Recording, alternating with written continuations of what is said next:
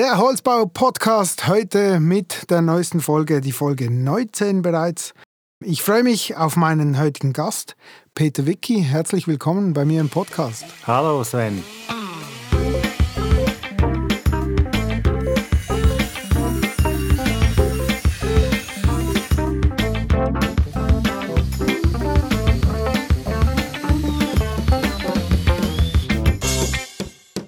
Peter Wicki, ähm, Heute möchte ich mit dir einmal ein bisschen die äh, Seite des Investors, des Architekts ähm, beleuchten. Vielleicht zuerst zu deiner Person. Was, was hast du bisher in deiner Karriere so gemacht? Ja, also Investor und Architekt, das muss ja nicht äh, zwingend dasselbe sein. Ne? Das möchte ich vorausschicken. Ich bin aber ähm, Architekt. Ich habe an der ETH Zürich Architektur studiert habe aber ähm, schnell gemerkt, dass es ähm, für einen guten Entwurf nicht reicht. Also bin ich eher dann eben auf die äh, Investorenseite ähm, gegangen, habe ähm, weitere Ausbildung gemacht im Bereich Immobilien, ähm, Wirtschaft, Bauwirtschaft, äh, haben EMBA an der HSG in St. Gallen noch äh, nachgeschoben und bin eigentlich lange Zeit unterwegs gewesen in der Beratung, habe ähm, Immobilienbewertungen gemacht. Dann ähm, war ich in der ähm, Geschäftsleitung von SBB Immobilien für die Strategie zuständig und jetzt seit rund drei Jahren ähm, die, leite ich die Entwicklungs- und Bauabteilung der Zug Estates. Und wir sind eben ein Investor, das heißt, wir äh, haben ein, ein Immobilienportfolio, mit dem wir äh, Geld verdienen. Genau, also du bist dort unterdessen oder vom Beginn weg in der Geschäftsleitung bei, bei der Firma Zug Estates. Erklär mal ein bisschen genauer, was ihr, was ihr genau macht. Die Firma Zug Estates ähm, hat äh, Immobilien. Diese hat sie zum Teil ähm, selber entwickelt und äh, bauen lassen. Ähm, wir bewirtschaften diese Immobilien auch selbst. Bei uns ist ähm, vielleicht speziell, wir sind sehr stark fokussiert auf den äh, Raum Zug. Das heißt, wir haben zwei große Areale. Eines ist in Zug, das Zentrumsareal mit dem Einkaufszentrum Metalli mit zwei Hotels. Und das andere Areal ist in Rotkreuz, das Surstoffi-Areal. Dieses wurde in den letzten 15 Jahren entwickelt. Das war äh, eine grüne Wiese. Ähm, und wir haben dieses Areal in den letzten 15, 10 Jahren entwickelt und das steht jetzt fast komplett da als gemischt genutztes Areal mit Büroräumen, mit Wohnräumen, mit einer Hochschule als Mieter und auch natürlich ähm, Nutzungen auf Erdgeschossniveau, die für die, die Quartiersinfrastruktur da sind. Genau, ich bin äh, auf, auf dich aufmerksam geworden, ähm, vor allem eigentlich wegen den Bauten in, in Rotkreuz. Ähm, unter anderem habt ihr ja das sogenannte Surstoffi 22 gebaut. Ähm, das war damals mit, mit 40 Metern und, und 10 Stockwerken das erste und, und, und höchste Holzhaus in der Schweiz. Ähm, unter das, unterdessen kamen, kamen weitere dazu. Ähm, ja, jetzt vielleicht mal als, als Podcast, als Holzbau-Podcast-Hosts die Frage, warum baut ihr mit Holz? Ja, das äh, Surstoffi 22 war tatsächlich das erste Holzhochhaus, das in der Schweiz gebaut äh, wurde, nachdem eben äh, dieses Reglement, diese Gesetzgebung geändert hat, dass man auch mit Holz äh, Hochhaus, Hochhäuser bauen darf, ähm, war das das erste Holzhochhaus, das dann effektiv erstellt wurde. Wir haben vorher schon mit Holz gebaut, also beispielsweise das erste Gebäude, das wir in Holz erstellt haben, war das äh, Hotel City Garden in, in Zug. Das hatte den Hintergrund, ähm, dieses Gebäude äh, steht auf einem Grundstück, das nur teilweise uns gehört. Und dieses Grundstück ähm, war eigentlich vorgesehen als Bauinstallationsplatz für äh, einen, einen Tunnel, der Stadttunnel vom Zug. Und das heißt, man hatte da nicht die Gewissheit, dass dieses äh, Gebäude lange bestehen bleiben konnte. Und so wurde es so gebaut in Holz, dass es eben auch wieder rückgebaut werden könnte. Es, es gibt da auch keine, kein Untergeschoss. Man sieht diesem, diesem Gebäude aber nicht an, dass es in Holz ist, aber es ist äh, sehr, sehr, ein sehr, sehr schönes Gebäude und es, äh, es steht jetzt auch schon länger, als dass man das eigentlich vorgesehen hat und es wird auch äh, zukünftig noch länger stehen bleiben als vorgesehen. Das war so der Auftakt. Und dann haben wir auch schon in der Surstoffi haben wir ähm, eine, eine ähm, kleine Ansammlung von, von Mehrfamilienhäusern in Holz gebaut. Das, ähm, beim ersten Mal waren die Treppenhäuser beispielsweise noch in, in Beton. Bei der, bei der zweiten Etappe waren dann auch schon die Treppenhäuser in Holz. Und so haben wir uns diesem Thema eigentlich angenähert. Wieso wir das dann auch eingesetzt haben bei äh, höheren und größeren Gebäuden, hat, hat verschiedene Hintergründe. Also zum einen ist für uns Zugestates ist es extrem wichtig, nachhaltig zu bauen. Das ist in unserer DNA verankert. Das ist, äh, und das eben seit Jahren und nicht erst seit, seit das irgendwie en vogue geworden ist, weil sie werden, sie werden heute, wird niemand mehr äh, aus einer Immobiliengesellschaft nicht zu diesem Thema irgendwas sagen, aber bei uns ist es wirklich in der DNA verankert. Wir machen das schon seit jeher und wir gehen da auch immer wieder neue Wege, um Sachen auszuprobieren und so war es eben auch mit dem Holzbau. Also wir haben da früh versucht, ähm, Holz einzusetzen, um eben die Grauenergie beim Erstellen der Gebäude äh, niedrig zu halten. Das ist so der eine Punkt. Der andere Punkt ist, ähm, dass ein Holzgebäude auch ähm, für Büronutzung extrem angenehm ist. Also die Mieter spiegeln uns das auch zurück, dass das einfach äh, ja, ein, ein anderes Gefühl ist, in so einem Holzgebäude drin zu sein. Und man muss dazu ja auch sagen, ähm, der, Hol der, Holzanteil auch bei unseren Gebäuden, der ist ja jetzt nicht ähm, 100 Prozent, sondern man hat ähm, trotzdem Beton in den Böden, man hat Beton in den Kernen, man hat Glasanteile an den Fassaden. Äh, der Boden, der unterscheidet sich jetzt auch nicht von einem normalen Büro. Und trotzdem ist das Gefühl, ähm, in einem Holzgebäude zu sein, ist, ist ein anderes und ein sehr angenehmes. Der dritte Punkt der interessant ist, ist ähm, die Geschwindigkeit, mit der man äh, mit Holz bauen kann, weil ähm, vieles vorgefertigt ist, ähm, weil man mit Elementen baut, ist einfach ähm, die Geschwindigkeit, das Gebäude zu errichten, höher und kann wesentlich, also ein paar Monate sind dann doch wesentliche Dinge und, und das hat uns auch bewogen, insbesondere bei unserem äh, letzten Gebäude, dem Surstoff 2, 4 und, und, und 6, dass wir hier äh, auf, auf Holz gesetzt haben. Und diese Gebäude sind jetzt noch höher als das Surstoff 22. Habe ich das richtig mitbekommen? Genau. Das äh, Surstoff 2.4 ist ähm, momentan das höchste Holzhochhaus der Schweiz ähm, mit ähm, rund 70 Metern. Ähm, und, und ja, da werden wir in, in kürzester Zeit werden wir da eingeholt werden. Es sind ja momentan sehr viele hohe Holzgebäude in der Erstellung, in der Planung. Das war jetzt auch nicht unser Ziel, da das Höchste zu machen, aber es hat sich, hat sich so ergeben und das äh, wurde 2019 wurde das ähm, fertiggestellt und bezogen. Aber eben solche Häuser, äh, solche Hochhäuser in Holz zu bauen, sind ja doch eine rechte Herausforderung. Ähm, es war aber nicht euer Ziel, jetzt vorwiegend eine Vorreiterrolle einzunehmen, sondern man hat das einfach mit auf den Schirm genommen, weil man die Nachhaltigkeit sehr, ähm, sehr fokussiert.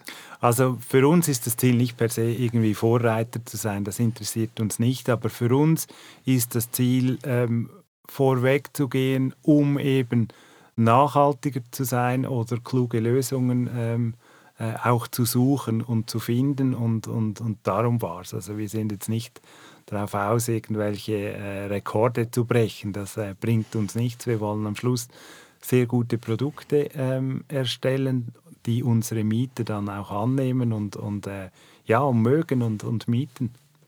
Aber am Schluss muss ja so ein Projekt oder so ein Objekt auch äh, genügend Rendite abwerfen. Ähm, jetzt die provokative Frage, ist Holz nicht teurer? Ja, das ist, äh, das ist eine gute Frage. Da gibt es auch diverse Studien dazu. Ähm,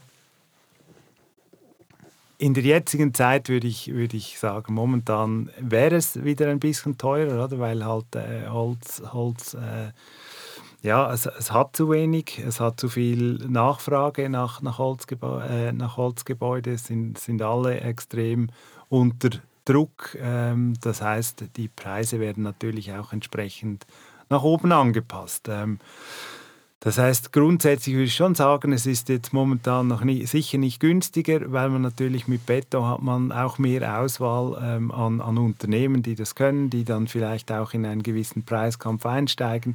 Ähm, ich bin aber überzeugt, dass, dass ähm, sich das mit der Zeit, je, je, mehr sich das auch durchsetzt, wird, wird sich das annähern.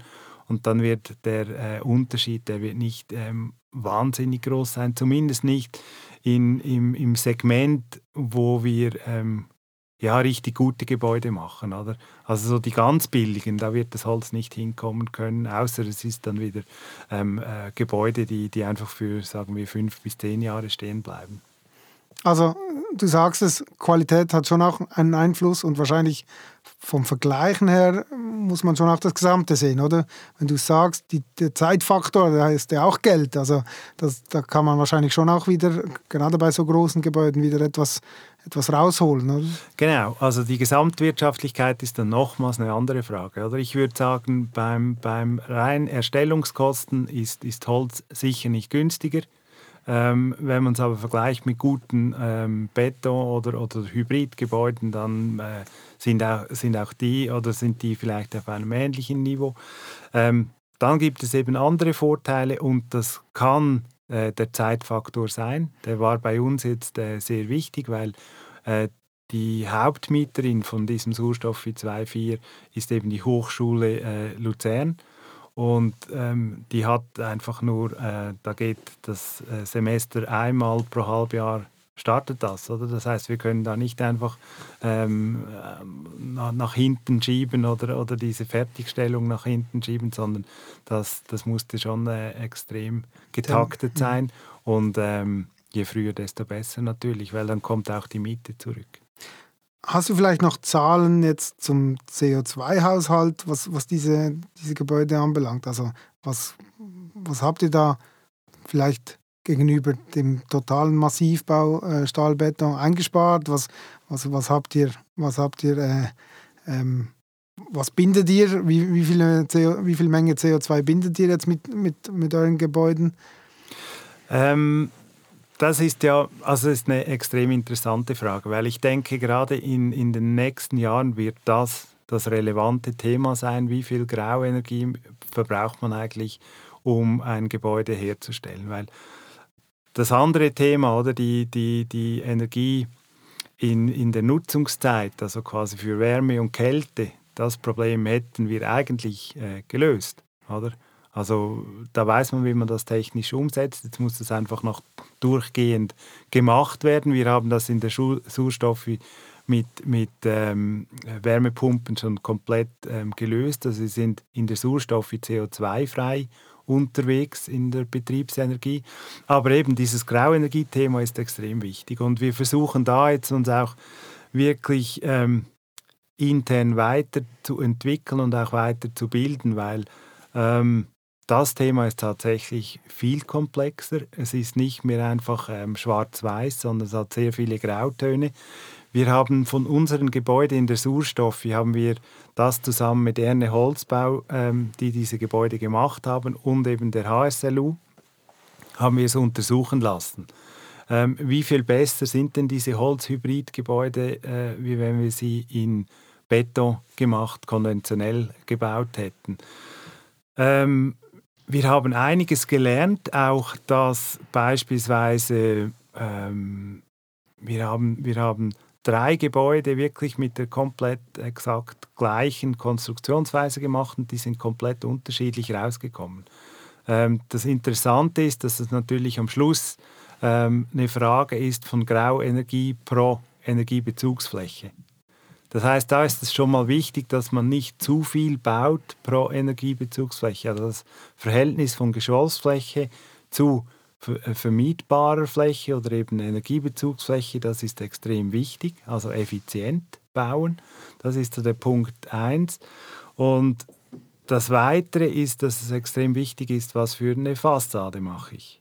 Also die Fassade ist, ist am, am Schluss auch stark entscheidend, wie viel Grauenergie ich in dieses Gebäude bringe. Und wenn ich eigentlich die gleiche Konstruktionsweise habe, kann die Fassade dann wirklich ähm, nochmals 50, ähm, sogar noch mehr Prozent äh, mehr Grauenergie auf die Fläche bringen, als das äh, mit einem sinnvollen oder besseren ähm, Fassaden, mit einer besseren Fassadenkonstruktion möglich wäre.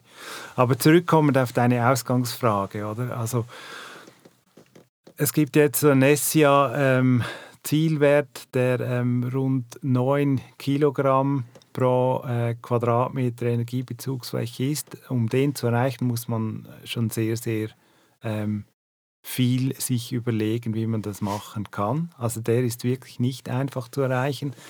Was ähm, einen ganz starken Einfluss hat, ist das Untergeschoss. Und das heißt, wie viele Untergeschosse habe ich? Wie groß ist die Tiefgarage? Habe ich eine Tiefgarage? Ähm, weil die wird ähm, sinnvollerweise, sage ich jetzt mal, sowieso in Beton sein. Also habe ich da schon mal einen rechten Anteil Grauenergie, den ich, den ich einbringe und, und auch nicht sublimieren oder ersetzen kann mit, mit Holz. Oder? Das heißt, wir, wir haben ähm, explizit nur die Obergeschosse untersucht, äh, untersucht und wir waren da so äh, mit den Obergeschossen bei zwischen 5 und 8 Kilogramm pro, pro Quadratmeter. Also ähm, ohne jetzt das Untergeschoss dazu zu nehmen, äh, haben wir das sehr gut erreicht. Ähm, aber eben, es gab auch diese großen Unterschiede. Und diese Unterschiede kommen vor allem ähm, daraus, weil wir unterschiedliche Fassadensysteme hatten und weil nicht alle ähm, Bürogebäude gleich effizient ähm, gebaut wurden. Okay, also ein, eine wirklich eine Wissenschaft für sich, das Ganze äh, überhaupt zu errechnen oder darzustellen. Ähm, zum Thema Untergeschoss noch äh, ein kleiner Hinweis, Folge 15, Keller in Holz. ja, aber... ist auch ein Thema, aber... ja, ja, aber, aber da möchte ich jetzt gleich dazwischen. Oder? Ich glaube, beim Holzbau ist es eben auch ganz, ganz wichtig, man kann wahrscheinlich fast alles in Holz machen, aber es macht einfach keinen Sinn. Also ich bin absoluter Verfechter dafür, dass man Holz da einsetzt, wo es eben Sinn macht. Da finde ich super. Aber, aber ich, ich glaube, Holz wird uns nicht ähm, einfach retten. Also erstens haben wir nicht genügend Holz, damit alle Hochbauten und auch die Infrastrukturbauten in Holz ausgeführt werden könnten. Also es geht nicht. Dann äh, hat Holz wirklich einen, einen starken Nachteil, wenn es irgendwie mit Wasser oder Feuchtigkeit in Berührung kommt. Also einfach meiner Meinung nach einfach Hände weg. Und, und, und dann, glaube ich, hat es wirklich, ist es so, dass andere Materialien, insbesondere auch Beton, haben und werden auch zukünftig ihre Berechtigung haben, aber eben vielleicht im Verbund, äh, so dass äh, an, den, an den sinnvollen Orten wird Holz ein, so, soll Holz eingesetzt werden und an anderen Orten weiterhin Beton. Aber das ist natürlich meine Meinung. Ganz klar. Äh, ich, ich, empfehle dir trotzdem mal noch die Folge 15 mit Andreas Burger anzuhören. Es ist ganz klar, ähm, ich denke auch, der, der, der Keller in Holz wird wahrscheinlich nicht flächendeckend ähm, eingesetzt werden können, aber bei einzelnen Projekten macht es durchaus auch Sinn. Ähm, ein weiterer Punkt, also ihr habt ja als Investor und, und Arealentwickler wirklich euch die, die Nachhaltigkeit auf, auf die Fahne geschrieben. Kannst du vielleicht noch ein bisschen äh, ein paar ähm, Beispiele bringen, was das sonst noch beinhaltet. Also jetzt grundsätzlich mal die richtigen Materialien einsetzen, aber ich gehe mal davon aus, dass ihr vielleicht auch neue Technologien äh, auf dem Schirm habt, äh, begrünte Fassaden oder was, was, was, was habt ihr da alles noch äh, im Petto? Also grundsätzlich mal war es für uns wichtig, eben, dass wir ähm, ein C der Betrieb des Areals CO2-frei ähm, machen können. Das haben wir im Sauerstoff mit, mit Erdwärme ähm, gemacht. Wir haben auch ein, ein Energienetz, also diese Erdwärme, das sind, das sind ganz viele Pfähle, die bis 280 Meter ins Erdreich ragen. Das ähm, ist fürs, fürs ganze Areal dann aber auch zusammengehängt. Also die, de, ähm, da gibt es, da gibt es ein, ein Netz wo man diese Energie dann mit einzelnen Wärmepumpen in den, in den einzelnen Häusern abschöpfen kann. Äh, kombiniert haben wir das mit äh, sehr viel Photovoltaik. Ähm, also alle Dächer sind mit Photovoltaik ähm, gespickt. Wir haben zum Teil an der Fassade, aber das noch relativ zurückhaltend. Das wird sicher ein Thema sein, was uns zukünftig noch äh, stärker beschäftigen wird. Ähm, wir haben zum Teil diese Photovoltaik kombiniert mit, mit Thermoelementen, also nochmals quasi äh, Wasserläufe, die dann auch aufgewärmt werden und auch wieder ins Energienetz ähm, ähm, gespeist werden könnten. Das ist so dieser, dieser Teil, ähm, Energie für, für ähm, den Betrieb der, des Areals. Im Übrigen haben wir das jetzt auch im, im Zug auf dem, auf dem Zentrums, im Zentrumsareal werden wir das umsetzen und zwar da im, ähm, in einem Wärmeverbund, Circolago, also da kommt die Wärme aus dem Zuckersee. Also das sind einfach Themen, die müssen gemacht werden. Egal wie, das äh, CO2-freie Betrieb, der ist irgendwie klar und der, der ist technisch äh, absolut lösbar. Ähm, andere Punkte, die wir umgesetzt haben, wir haben im Surstoffi das S37 Aglaia, das ist ein Gartenhochhaus, nennen wir das. Das ist ein, ein Wohngebäude mit äh, 22 Stockwerken. Und das, da ist die ganze Fassade begrünt. Also wir haben da bis ins äh, 22. Stockwerk hoch sind Bäume äh, gepflanzt äh, auf der Fassade. Das wird ähm, dann ähm, gut bewässert, also gibt ein System für die Bewässerung und, und das hat vor allem ähm, einen Zusammenhang natürlich mit, ähm, wie, wie, wie kann man auch in einem Hochhaus qualitativ, äh, qualitativ extrem gut wohnen. Und zum anderen hat es einen Zusammenhang mit der, mit der Erwärmung der Umgebung. Also hinter diesen, hinter diesen äh, hinter diesem grünen Vorhang ist es 3, 4, 5 Grad kühler. Das hilft natürlich enorm, um, um da ähm, die Wohnqualität zu erhöhen. Aber auch die Abstrahlung von so einem Gebäude ist einfach eine ganz andere.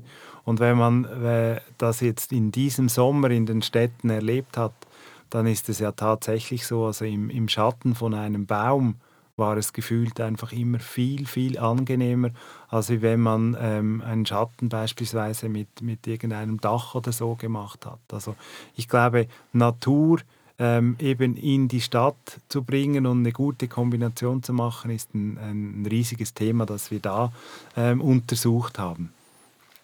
Wo wir auch äh, dran sind, ist die Kombination zwischen Immobilien und Mobilität, weil quasi diese äh, in, induzierte Mobilität, die wir erzeugen durch jede äh, Entwicklung, die wir machen, durch jeden Bau, den wir irgendwo hinstellen, ähm, ist, da sind wir uns auch Rechenschaft schuldig. Also das heißt, da irgendwie kluge ähm, Angebote zu entwickeln damit diese Mobilität eben äh, entweder mit dem Fahrrad oder mit wenigstens mit dem öffentlichen Verkehr gemacht werden kann und nicht jeder Bewohner irgendwie zwei Autos braucht, das ist uns extrem wichtig. Wir haben auch in, in beiden Arealen sehr viele ähm, Elektroladestationen gemacht. Wir haben jetzt eben im Surstoffareal zusammen mit Mobility äh, und Postauto und der Mobilitätsakademie haben wir ein ähm, Produkt entwickelt, äh, wo wir den Bewohnerinnen und Bewohnern eigentlich so eine Mobilitätslösung per App ähm, ähm, ja, gebracht haben. Und die haben dann ähm, zwei Elektrofahrzeuge von Mobility und, und mehrere Elektrovelos und Lastenfahrräder, die sie nutzen können, die sie buchen können.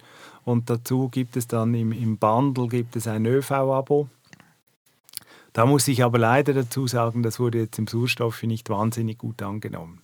Also da haben wir auch gemerkt, dass solche äh, Dinge so in der heutigen Zeit auch noch ähm, ja, Vorbehalte ähm, auslösen. Und, und gerade in Rotkreuz, in der Surstoffe, muss man sagen, man ist halt schon im eher ländlichen Raum. Das heißt, die Leute haben halt ihr Auto, mindestens eines. Und die haben ihre Mobilität halt auch schon gelöst. Und wir kamen mit diesem, ähm, mit diesem Angebot jetzt im, im Nachhinein und ähm, das wurde jetzt nicht wahnsinnig ähm, aufgenommen. Ist noch zu wenig Bedarf da oder, ja, oder vielleicht genau. die Einstellung noch nicht, noch nicht so weit. Genau, in Zürich, glaube ich, wäre das, wäre das anders ja, angenommen ja, worden. Okay. Jetzt, ähm, Sie haben das ein bisschen, äh, du hast ein bisschen erzählt, wie, wie, wie viele verschiedene Gebäude ihr da auf dem Areal habt. Ähm, ich werde das auf jeden Fall noch in meinen Show Notes verlinken, dass man das auch mal noch äh, anschauen kann. Ähm, jetzt noch ein bisschen die, die Frage als, als Investor. Ähm, was, was erzählst du ähm, den Architekten oder Investoren, die sich grundsätzlich gewohnt sind, in Beton zu bauen, weil es halt ähm, vielleicht sogar schon immer so war? Oder, oder was, was gibst du denen auf den Weg? Was, was, was, was sollen wir denen sagen, dass sie, dass sie sich vielleicht mehr Gedanken machen, ähm, in Holz zu bauen? Ja, also ich, ich fühle mich jetzt nicht in der äh, Position, irgendjemand irgendwas vorzuschreiben oder, oder, oder zu zeigen äh, oder den Eindruck zu erwecken, wir, wir machen diese Dinge irgendwie besser, sondern ich glaube, es ist die Pflicht von jedem, der ähm, in die gebaute Umwelt äh, eingreift. Er hat einfach eine, heute eine extrem oder schon immer eine extrem gesellschaftliche ähm, Verantwortung. Und ähm, diese Verantwortung ähm, ist auf, auf, der, auf, auf, der, ganzen Klaviatur der Nachhaltigkeit, also sozial wie ökologisch. Und gerade im ökologischen Bereich, finde ich, ist das Thema, das uns in den nächsten paar Jahren extrem, ähm, ja, wo wir weiterkommen müssen, weil, weil der ganze Baubereich und Immobilienbereich eine wesentlich, wesentliche Rolle spielt, ist eben diese Grauenergie. Und da ist nun mal Holzbau einfach sehr gut. Also da kann Holzbau Lösungen bringen, ähm, die, die, die wirklich ähm, uns, uns weiterbringen und zwar eben jetzt, oder? Also wir müssen jetzt eingreifen, damit wir diese Klimaziele irgendwie erreichen können. Und darum finde ich Holzbau per se natürlich äh, absolut toll. Ich glaube aber, wie ich es vorher auch schon angetönt habe, äh, das ist nicht die einzige Lösung. Wir müssen auch im Beton und mit anderen Materialien äh, enorme Fortschritte machen, um da einfach per se mal weniger Material zu verbauen. Ähm, da gehört auch Abbruch und all, all solche Fragestellungen mit rein. Und dann eben aber äh, klug zu überlegen, mit welchen ähm, Materialien kann ich wirklich ähm, die Lösung finden, damit möglichst wenig Grauenergie produziert wird. Und Holz ist da natürlich an vorderster Stelle schon mal. Genau, wir kommen zu meiner Rubrik, die Frage an den nächsten Gast.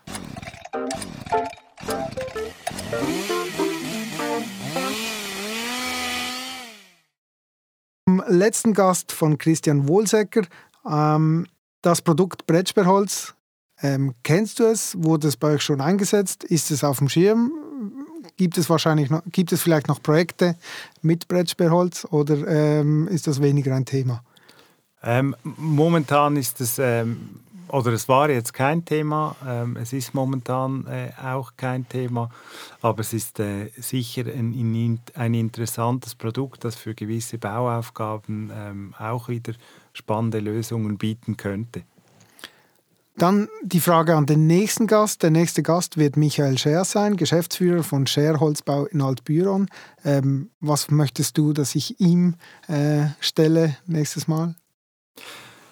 Ja, ich bin ja wirklich stark interessiert, ähm, wie sich das weiterentwickelt ähm, in den Kombinationen dieser Materialien. Also den, den Holzbau zu kombinieren mit, ähm, mit Massivbau, da wo es einfach Sinn macht.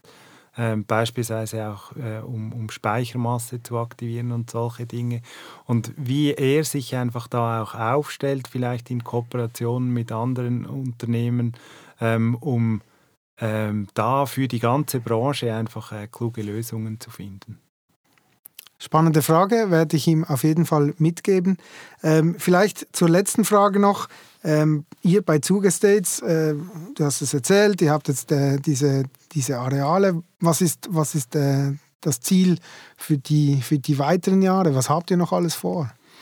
Wir sind jetzt eigentlich in unserem ähm, aktuell größten Projekt in der Weiterentwicklung des Metalli-Areals. Wir wollen dieses Areal zum Lebensraum Metalli weiterentwickeln. Das heißt, ähm, wir können verdichten, also Innenverdichtung, das ist ein Areal, das ist ähm, zweimal umfallen, dann ist man auf dem, auf dem Bahnhof in Zug. Das heißt, sehr zentral gelegen. ähm, jetzt schon ein sehr gemischtes äh, Areal mit Wohnen, mit Büro, mit, mit Einkauf. Und äh, das können wir verdichten. Das heißt, wir werden da einen, ein, ein Hochhaus bauen, hoffentlich bauen können. Wir können Aufstockungen machen. Und da sind wir jetzt mitten in den Bebauungsplänen, also auch ähm, stark involviert natürlich mit, mit Stadt und Behörden, um da äh, gemeinsam wirklich ein, ein Stück Zug ähm, zu, zu entwickeln, das nachher ähm, ja, einen extrem lebenswerten Raum bildet. Hört sich sehr spannend an. Die Aufgaben werden nicht, äh, also du wirst genügend Aufgaben haben für die Zukunft, so wie ich das äh, tönt. Peter Wicki, vielen lieben Dank für den Einblick ähm, in eure Tätigkeit, in euer Bauen und äh, weiterhin viel Erfolg. Ganz herzlichen Dank, Sven.